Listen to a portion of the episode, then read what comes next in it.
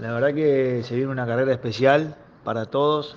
Creo que para nosotros es clave para el campeonato, ya que es puntaje y medio y bueno, estamos un poco lejos de los punteros, así que puede ser un antes y un después para nosotros en el campeonato. Tenemos que ir a sumar todos los puntos y, a ver qué, hacen los, los rivales, eh, tanto Clavero como Abdala. La verdad que el semestre, el primer semestre nuestro no fue tan bueno y bueno, estamos esperando un poco por, por esos, por esas primeras carreras que, bueno, que no, no, sumamos como teníamos que sumar y, ahora nos duele a fin de año, ¿no? Esa, esa quita de puntos.